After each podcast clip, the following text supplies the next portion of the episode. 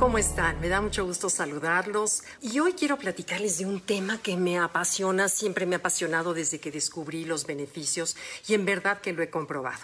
No sé si te ha pasado o les ha pasado que hay días en que te sientes como ese coyote de las caricaturas que persigue al ya sabes, al pajarraco ese que lo persigue, que, que todo le pasa. Eh, se cae, se tropieza, le llueve, todo le pasa. Bueno, hay días en que así nos sentimos. Nada te sale bien, todo te pasa y además, como por si fuera poco, tu cerebro no ayuda en nada porque te arroja sentimientos de culpa, de inferioridad, de rencor, en fin. Y además, ese día así de pesadilla te encuentras a la típica persona que le encanta difundir todas las malas noticias, que le encanta difundir todo lo malo que sucede y exactamente a la persona que te encuentra es a ti. Entonces, bueno, cuando en esos días de pesadilla te preguntas, bueno, ¿qué sucede? ¿Qué me pasa? ¿Cómo salgo de este pantano que a todos nos ha pasado? Eh? Los neurocientíficos nos dan una explicación, porque aunque no lo creas, hay una explicación te la voy a comentar. Los neurocientíficos, además, por supuesto, de estudiar todo lo que sucede dentro de nuestra materia gris, esa materia gris que literalmente gobierna nuestra vida, ellos estudian y se dedican, su principal motor es ver qué es lo que hace sentirse satisfecho al ser humano, eh, contento, feliz, pleno, ¿no? Entonces, bueno, ellos se dan cuenta y me parece fascinante saber que una emoción tipo orgullo o una emoción tipo culpa, las dos que son completamente distintas estimulan el mismo centro de recompensa en el cerebro. ¿Esto qué significa? Que el cerebro, por ejemplo, cuando tú tienes preocupación por un problema en tu casa o ansiedad porque en el trabajo, etcétera, el cerebro, el centro de recompensa, detecta que esas emociones o esos pensamientos puedan ser útiles para resolver el problema en el que te encuentras. Lo, detecta como algo útil. Claro que eso es, es, a corto plazo, porque a largo plazo, pues bueno, puede destruir la vida de cualquier persona, ¿no?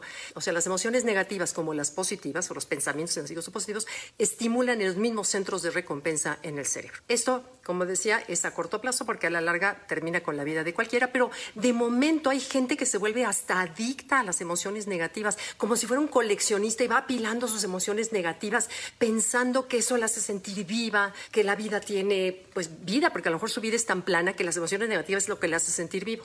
Bueno, les he dicho en todos mis cursos que a ese tipo de personas hay que aplicarles la ley de la glorieta, dale la vuelta porque es muy contagioso. Pero bueno, ¿qué tal si tú eres la persona en que de pronto te encuentras que te has vuelto una coleccionista de emociones negativas, de pensamientos negativos, derrotistas, de ¿y yo para qué? ¿Quién me dijo que yo podía hacer esto? En fin, ese tipo de pensamientos que todos sabemos. Bueno, este señor que se llama, déjenme acordar cómo se llama, Alex Kort, que es el autor de este libro que se llama La espiral ascendente, él nos dice que para cortar esos días que tenemos así, es muy sencillo. Lo que tengo que hacer es pensar en una sola frase, que tengo que agradecer. El que tengo que agradecer te cambia por completo toda la jugada, estimula los centros de recompensa y sobre todo dice, dice Corp que las neuronas que tenemos en el córtex prefrontal, que es aquí donde tomamos las decisiones, donde está la creatividad, lo que último que se nos desarrolló como ser humano, la parte más inteligente que tenemos es esta parte del neocórtex prefrontal. Ahí, cuando tú agradeces, esa búsqueda de agradecer va fortaleciendo las neuronas que tenemos en esta parte, lo cual te hace una persona más propensa a buscar cosas que agradecer y a que más fácilmente te vayas orientando. Acuérdense que el cerebro no es, no es una piedra, es un río. Conforme más pasan los pensamientos positivos o negativos, se va ensanchando el caudal y va haciéndolo más, más ancho y más, una, una actitud que se vuelve ya parte de ti. ¿Por qué se llama este libro Espiral Ascendente? Porque al tú agradecer, vas a secretar endorfinas, dopamina, que son las hormonas que nosotros generamos para sentirnos bien. Son los antidepresivos naturales sin los efectos secundarios. Bueno, estas hormonas que nosotros fabricamos, que hace que al producirlas vamos a dormir mejor. Al dormir mejor, cualquier tipo de dolorcito que tengas se va a reducir. Ese, cuando se te reduce el dolor, vas a tener al día siguiente mejor humor. Al tener mejor humor, vas a tener mayor creatividad, mayor enfoque en lo que estás haciendo, mayor nivel de satisfacción. ¿Eso qué te da?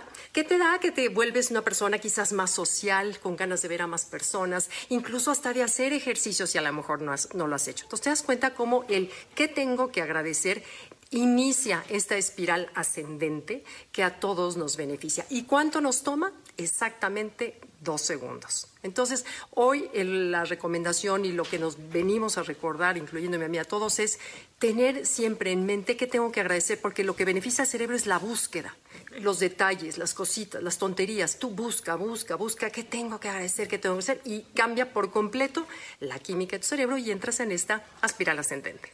Gracias, les recuerdo que voy a ver todos sus comentarios, sus preguntas, etcétera. Gracias, bye.